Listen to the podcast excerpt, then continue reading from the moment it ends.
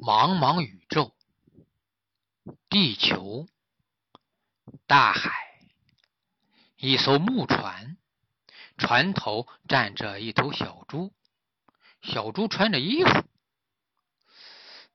对了，它就是那头会凌波微步的小猪。小猪的身边当然还有追影大师。今天的故事里呢，还有像云一样的小幽灵和勇闯天涯的小鹿。这样，船上就站着四个人：小猪、追影大师、小幽灵和小鹿。那为什么他们是站着而不是坐着呢？可能是他们坐累了，想站一站；也可能是小船太小了，坐不开。但不应该是小船太小了。因为他们要在海上待好长时间，所以老站着肯定吃不消。那是不是还有别的可能呢？当然有，就是他们远远的看见了一座小岛，很吃惊，就都站起来看。他们为什么吃惊呢？当然也有可能不是吃惊，而是兴奋和期待。因为他们漂流好久了，早就想上到一座岛上休息休息，找点好玩的事儿了。可是这次他们确实是吃惊，因为他们不光看见了小岛，还看见了一根又粗又高的旗杆。旗杆上飘着一面巨大的镶着红边的白旗，旗子的中心写着一个大大的黑字，什么字？是一个。盐字就是咱们吃的那盐，他们就很奇怪，是什么人在这岛上呢？为什么要竖这么大个旗？旗上怎么还要写个盐字？为什么不是糖，也不是醋呢？对了，这个岛就叫盐岛，那面大旗就是他们的幌子了。小猪说。盐岛太无聊了，大海里本来就全是盐，它还是个盐岛，还让不让人活了？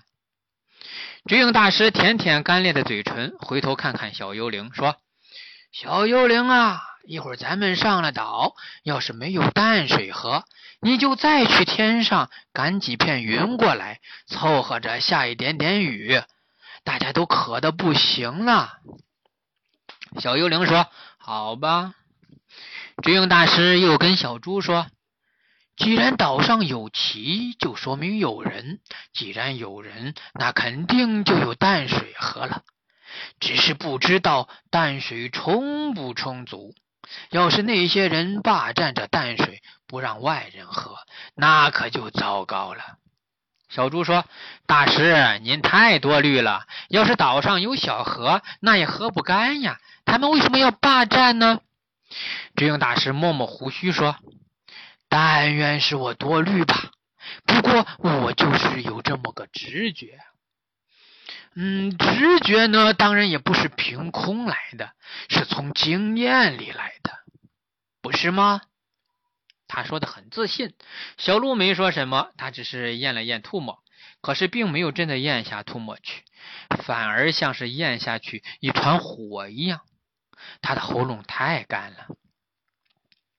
离小岛越来越近，他们看见岸边停着一艘大船，非常非常大的一艘船。是艘什么船呢？是一艘海盗船。船帆很大，也很旧，在风中绷得紧紧的，抖啊抖的，发出了很大的声音。主帆上面还画着一个巨大的黑骷髅。有一只猫头鹰停在桅杆顶上，在它的下面还有一个大猪篓，篓子里坐着一个人，拿着把长枪和一只望远镜。这个人是干啥的呢？他是放哨的。那个篓子就是他的瞭望台，因为他待的那地方很高，所以他早就看见小猪他们了，还通知了其他的人。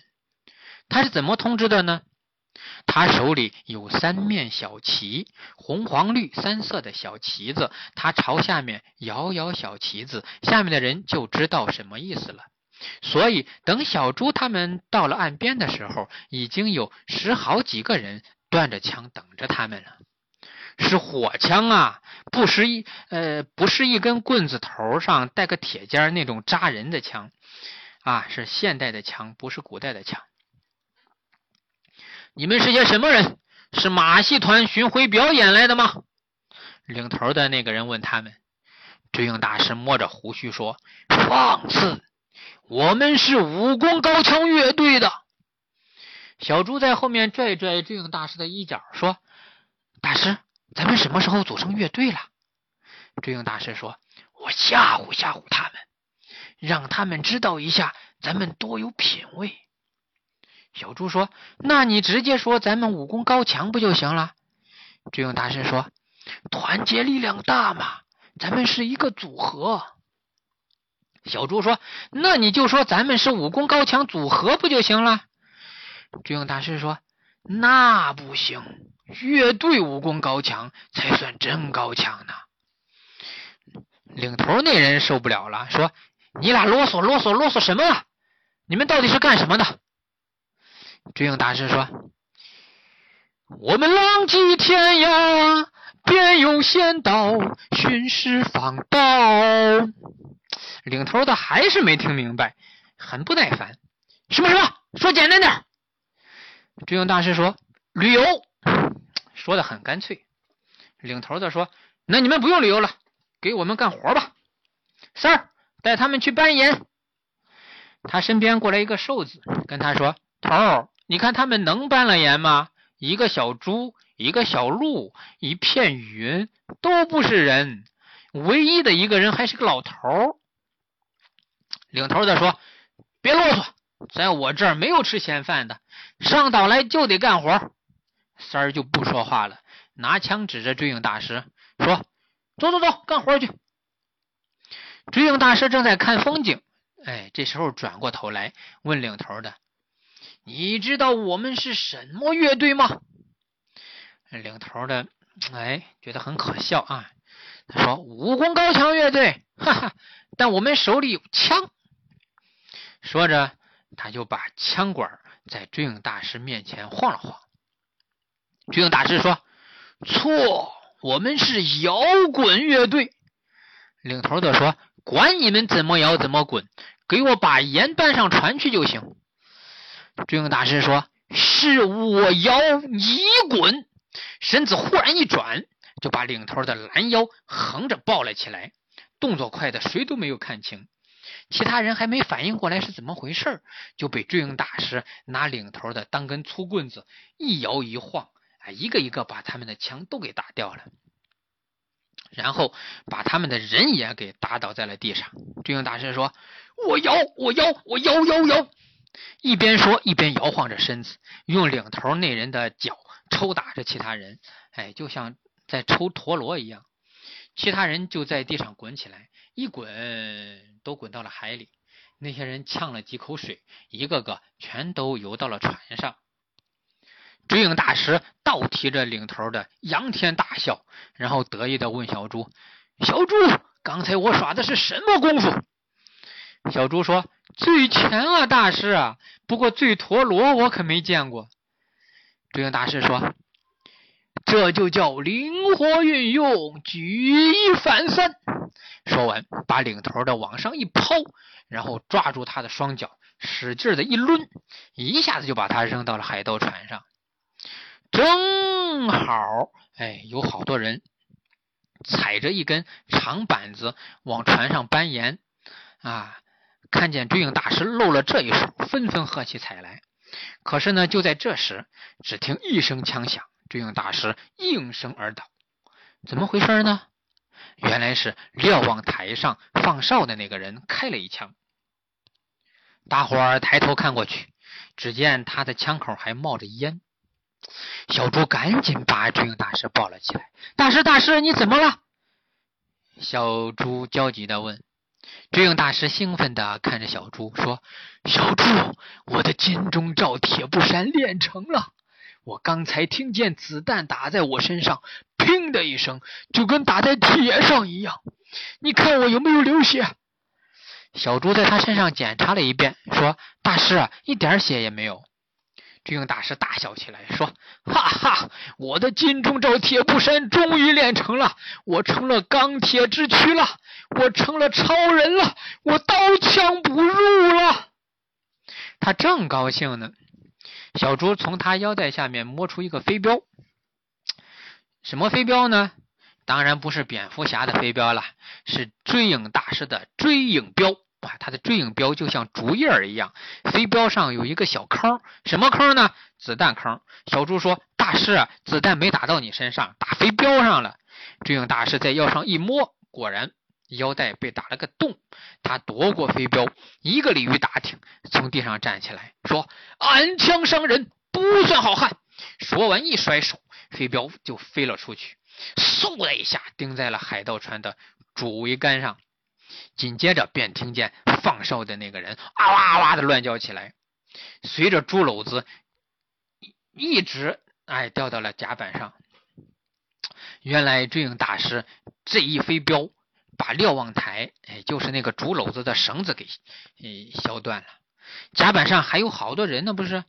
刚才追影大师抽罗的抽陀螺的时候，哎就把领头的海盗给抡晕了。哎，然后把他扔到甲板上，海盗们就去给他掐人中啊、熏醋呀，啊，刚刚把他给救醒。就在这时，头顶上掉下来一个竹篓子，竹篓子里还有一个哇哇大叫的海盗。咣！竹篓子砸在了海盗头子的头上，海盗头子就又晕了。海盗们赶紧又救。那个放哨的呢，见自己闯了祸，非常生气，从篓子里爬出来，就又朝追影大师放枪。追影大师一闪身躲过去了。可是放哨的不停的放枪，追影大师能躲过去，别人不见得就能躲过去。小鹿就躲不了，眼看着一颗子弹朝小鹿飞了过去，小鹿躲也躲不开了。哎，小猪一声惊呼，就朝他跳了过去。哎，小猪躲开射向自己的一颗子弹，一挥宝剑就要去挡射向小鹿的子弹。可是子弹比他的剑快呀！他的剑刚挥过去，子弹已经跑了，就没有挡住。这时候呢，小幽灵嗖的飞了过来，像一片云一样包住那颗子弹，团团转，转的飞快，哎，都转成棉花糖了。小猪他们就在旁边看着，能看见那颗子弹在小幽灵的身子中间也在滴溜溜的转，一边转一边呃往前钻，想要钻出去。可是小幽灵转的太快了，把那个子弹缠住，怎么也飞不出去。一眨眼的功夫，子弹就掉到了地上。然后呢，大家都松了一口气。就在这时，又是一声枪。可是呢，没有子弹飞过来，因为放哨的海盗没子弹了嘛，他只是放了个空枪。然后追影大师把手一背，面朝着海盗船说：“船上的海盗们，听着！”今天放你们一条生路，你们赶紧走吧，以后不许再上岩岛来，不然我凿漏了你们的船，把你们全都喂了鱼吃。说完，一甩手，一道亮光，哎，就朝海盗船飞了过去。这次他飞的是什么呢？不是飞镖，当然是他的无影光剑了，也叫剑气，哎，咱们就叫飞剑吧。飞剑一下子扎进海盗船的船帆，转了个圈儿，就把帆布上画的那个黑骷髅头给削掉了。那一片布飘飘悠悠掉到海面上，这样海面上就多了个骷髅头，而帆布上多了个洞。桅杆顶上那只猫头鹰“咕喵”一叫，哗啦啦，哎哎，不对啊，猫头鹰不是一群麻雀，没有这么大的声音啊。猫这个猫头鹰，它是无声的飞了起来。飞起来干什么呢？飞起来从帆布上那个大洞里钻了过去。他觉得很好玩，钻了一次又一次，每钻一次就笑一次，咕咕喵咕咕喵。这样大师用内力发声，声音非常洪亮，海盗们都听见了。海盗头子被救醒了，也听见了。他们的枪都掉在了岸上，没办法，只好乖乖听话。让搬岩的工人都下了船，哎，撤了登船板，收了锚，就把船开了出去。船刚离开岸，有个工人跑了过来，说：“船上有炮呢！船上有炮呢！”军大师一听，说：“坏事儿！”马上施展轻功，嗖嗖嗖，几步窜过去，在岸上一借力，飞到了甲板上。那些海盗有留在甲板上的，也有钻进船里面的。甲板上的见智勇大师上来了，都吓得不敢动。智勇大师也不理他们，放出飞剑，把甲板上的炮全都削坏了。哇，他那宝剑呐，飞剑非常厉害啊，连炮都削坏了。然后他又下下到船里面，把下一层的炮也全都削坏了。嗯，追影大师够坏的啊。然后他就飘飘洒洒的回到了岸上，那艘海盗船呢就没精打采的离开了。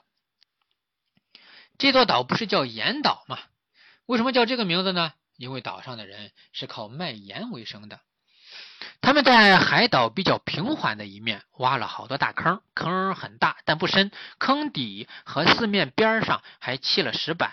为什么砌石板呢？为了防止漏水，不是普通的石板，是大理石板，防水效果好嘛。嗯，哎，不对，是这样啊。他们不是挖的土坑，也没有砌石板，而是直接在石头上挖的坑，这样更有意思了，是不是？嗯。呃，那他们怎么把海水引到坑里呢？这个盐坑啊是个老坑了，老早以前是没有抽水机的，所以挖了几段引水渠。但是现在有抽水机了，他们就用抽水机，抽水机快嘛，省劲儿。但是引水渠还在，留在那儿好看。把蓝悠悠的海水抽到盐坑里，然后就让太阳晒晒几天，水蒸发了，盐就留在了坑里。刚才的那些工人呢，往海盗船上搬的就是他们在盐坑里晒出来的盐。盐坑离码头不远，站在码头上就能看见白花花的一片一片的。那个提醒追影大师海盗船上有炮的工人叫海生，海生和那些工人都很激动，说：“太棒了，你们把海盗给打跑了！这些家伙欺负我们好长时间了，白白把我们的盐拿去换钱。有你们在，我们就不怕他们了。”追影大师说：“举手之劳，何足挂齿啊！”海生说：“太棒了，太棒了，我带你们去见我们老板吧。”于是。他们就朝岛上走去，在路上，海生说：“他们老板叫伊顿，原来是个大牧场主，做畜牧生意的，就是养牛呀、羊呀。后来发了财，买了个海岛住。结果呢，发现这个海岛是个盐岛，嗯，就是以前有人在这儿晒过盐嘛，他觉得挺有意思，就也干起了产盐的生意。这个生意呢，他也没有放在心上，因为卖盐赚不了什么钱。”可是后来情况发生了变化，因为陆地上的盐矿、湖盐都被污染了，大海也污染的很厉害。因为人类产生的垃圾太多了，还乱扔、乱排污水啊什么的，最后大海里产的盐也污染的不行，不能吃了，人吃了就容易得病。可是这个盐岛呢，它在的这个地方好，海水一回流啊。就是以这个盐岛为中心转着圈的流，这样脏水就远远的流到别的地方去了。它这里很干净，这样用盐岛附近的海水晒出来的盐就非常好，干净，大家都喜欢，卖的非常好。哎，原来古人选这个地方晒盐是有道理的呀。你想啊，别的地方的盐都污染了，那盐价肯定就上去了，是不是？当然，盐污染了也可以想一些办法把它弄干净，可是那样很费事儿，成本就上去了，而且也不一定就能彻底弄干净。所以盐就有了不同的等级，有污染的厉害的，有轻一点的，还有没污染的。肯定没污染的就最贵，是不是？那就是盐岛的盐嘛，因为这种盐很稀缺，供不应求。盐岛的工人就很辛苦，夜以继日、加班加点的工作，可是就这样也不够卖的，因为要盐的人太多了。这盐贵到什么程度呢？贵到跟金子一样，就是你拿这盐可以当钱用。你说要买衣服呢，你这一颗盐，给你一颗盐就能换一件衣服。要买糖怎么办呢？那得把盐砸碎了，给一点点，或者把一颗盐化到一大杯水里，只给卖糖的喝一口。啊，或者往杯子里倒一口，就这么贵。就这样，一顿又赚了一大笔。可是好景不长啊，不久海盗来了，把盐岛抢到了自己手里，让伊顿的工人接着替他们生产食盐，卖了钱全归他们，就等于这些工人成了海盗的奴隶了。他们还让伊顿当盐岛的老板，替他们管工人，他们是幕后老板。为了让伊顿听话。他们还把伊顿的儿子伊小顿关到了海盗住的岛上。海盗住的岛叫铁岛，铁岛上产铁，铁能干什么呢？打造武器嘛。他们主要用铁来打造武器，用武器来做生意。当然，既可以卖，也自己用，用武器来保护自己的生意。当然，他们的这种生意很不公平，很暴力，是不是？老抢别人的生意，那不是真正的生意。做生意不能用武器，当然用武器来自卫是可以的。嗯，要是伊顿有自己的保安和足够的武器来保护他的生意，就不会被海盗抢走了。这伙海盗呢，是当时最厉害的海盗，人多、船多、武器多，谁都打不过他们。而且他们离陆地很远，警察呀、部队呀要来抓他们都很费事儿。大海那么大，也不好抓。而且当时不光污染厉害，石油也没了，所以船要出海跑远了，没油烧就不行。军队要是跑这么远来抓海盗，会费很多油，可他们没那么多油。但是海盗有钱，海盗能买来高价油。而且他们贩盐也不是自己到陆地上去卖，他们先把盐，呃，倒给在大海上等着他们的二道盐贩子，二道盐贩子再把盐倒卖给离陆地更近的三道盐贩子，三道盐贩子再把盐倒卖给离陆地更更近的四道盐贩子。总之呢，在盐岛和陆地之间停着好些船，这些船在搞接力，你倒给我，我倒给他，从盐岛一直倒到陆地上。这样海盗就不用自己跑很远的路了嘛，也不容易被人抓到。他们就是这么卖烟的。那些海盗逃走的时候，不是把枪都丢在码头上了吗？工人们就全都捡了起来，都很高兴，因为他们以为也有武器了，可以保护自己打海盗了。他们就这样拿着枪，高高兴兴的带着小猪和这位大师去见他们的老板伊顿。伊顿住在岛上的山洞里。岛上没有房子，全是山洞，就像水帘洞一样。这些山洞里用的也是石桌、石椅、石碗、石凳啊，反正能用石头做的尽量用石头。别的东西呢，就跟外面一样了，装潢的很好。一顿自己住一座大山洞，洞里面有很多房间，非常大，就像迷宫一样啊，像皇宫一样。工人们住在旁边的山洞里，一人一个山洞，住的也都不错。他们这些好条件都是在海盗来之前就有的。但是海盗来了之后也没变，不好的只是干活更累了，而且拿不到钱。这样呢，他们的好条件慢慢还是会变坏。海盗们从来不在海岛上住，他们呃等搬完盐就走了，每次都是见了伊顿，工人们很兴奋的跟他讲了刚才发生的事儿。可是自始至终，伊顿都板着脸，看上去很不高兴。刚才枪响，我都听到了。伊顿说：“他坐在他的石头宝座上，像个皇帝一般。可是小猪和巨影大师他们还在大厅里站着呢。这不是什么好事情。”伊顿说。他这么一说，工人们全都呆了，面面相觑，不知道该怎么应对。伊顿叹了口气，站起来说：“大家都坐吧。”大厅两边各有一排石桌石凳。小猪他们和工人们就都坐下了，一顿来回踱了几步，对着下面说：“这些海盗的确可恶，我也恨不得能把他们赶走，永远不再回来。可是他们人多势众，兵强马壮，我又怎么是他们的对手呢？如今你们把他们打了一顿，赶走了，出了一口恶气，感觉痛快了。可是难道他们这一走就能算了吗？”他们能吃得了这亏吗？这艘船只是来运盐的，他们大批的人马还在铁岛上。等他们的大头领得到信儿，一定会马上派人来报仇。何况我的儿子还在他们手里当人质啊！说完，伊顿的眉头皱得更紧了，来回踱步，很是焦虑。别怕，有我们在呢。小猪从石凳上跳下来说。他把胸脯挺得很高。海生也说：“先生，海盗没什么可怕的。这位小猪还有这位巨影大师，武功都很高强，简直出神入化。强盗们人再多，武器再强也不用怕。”伊顿看看他身边的管家，管家说：“这几位确实神功盖世，刚才我也亲眼见到了。不过嘛，你们刚才也只胜在出其不意。要是对方有准备，还有好多条枪的话，我看也难以敌对呀。”伊顿说：“我也是这么想。毕竟武功敌不过武器。再者，你们只是路过此地，若是一时得胜，你们走了，他们可能对我们更加残暴。”这时，就听追影大师哼了一声，大家就都朝他看去。可是他只是摸着胡须，并不说话。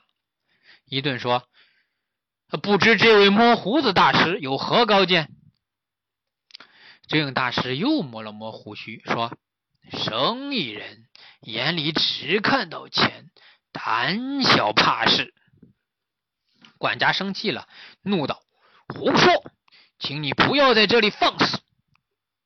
一顿对管家摆了摆手，对智勇大师说：“生意归生意，有生命才有意思，有生命才有意义。假如连生命都没了，那还有什么意义呢？”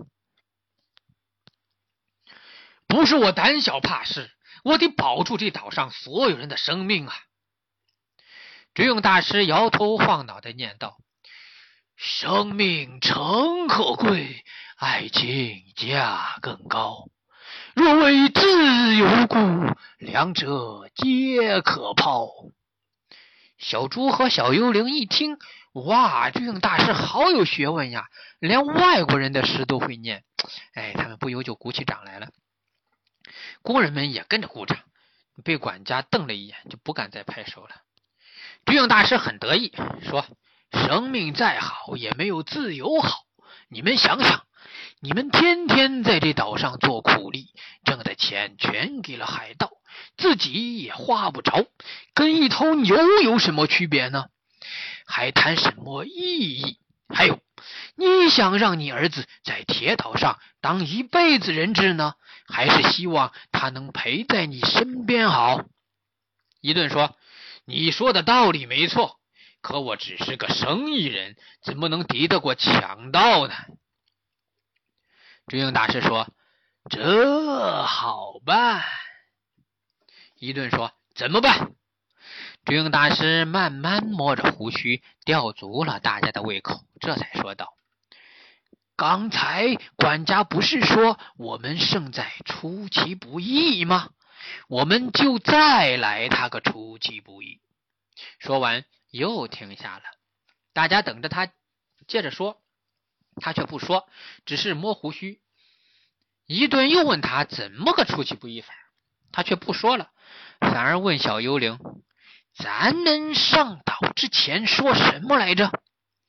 小幽灵寻思了一下，说：“赶云下雨。”追影大师点点头，又去摸胡须，又不说话了。大家都不知道怎么回事。小幽灵说：“我们都快渴死了，快给点水喝呀！”伊顿这才反应过来，赶紧叫人上茶上水果。茶壶刚放到小猪桌上，小猪就端起来，对着壶嘴咕嘟咕嘟咕嘟一口气给喝干了，然后把茶壶递给女佣，说：“再来一壶。”追影大师斜了他一眼，说：“小猪，注意风度。”小猪嘿嘿一笑，说：“下一壶，下一壶。”小猪第二壶茶很快就拿过来了。这次他像别人一样，先倒到茶杯里，然后一口一口的喝。大家都喝足了，顿时有了精神。可是呢，小鹿却坐在那儿一动不动。小鹿，你怎么不喝水？小猪问。小鹿不好意思的说：“我要吸管儿，因为它不方便拿茶杯嘛。”不端起茶杯，直接把嘴伸进杯子里喝也不好看。一顿反应过来，赶紧说：“上吸管儿。”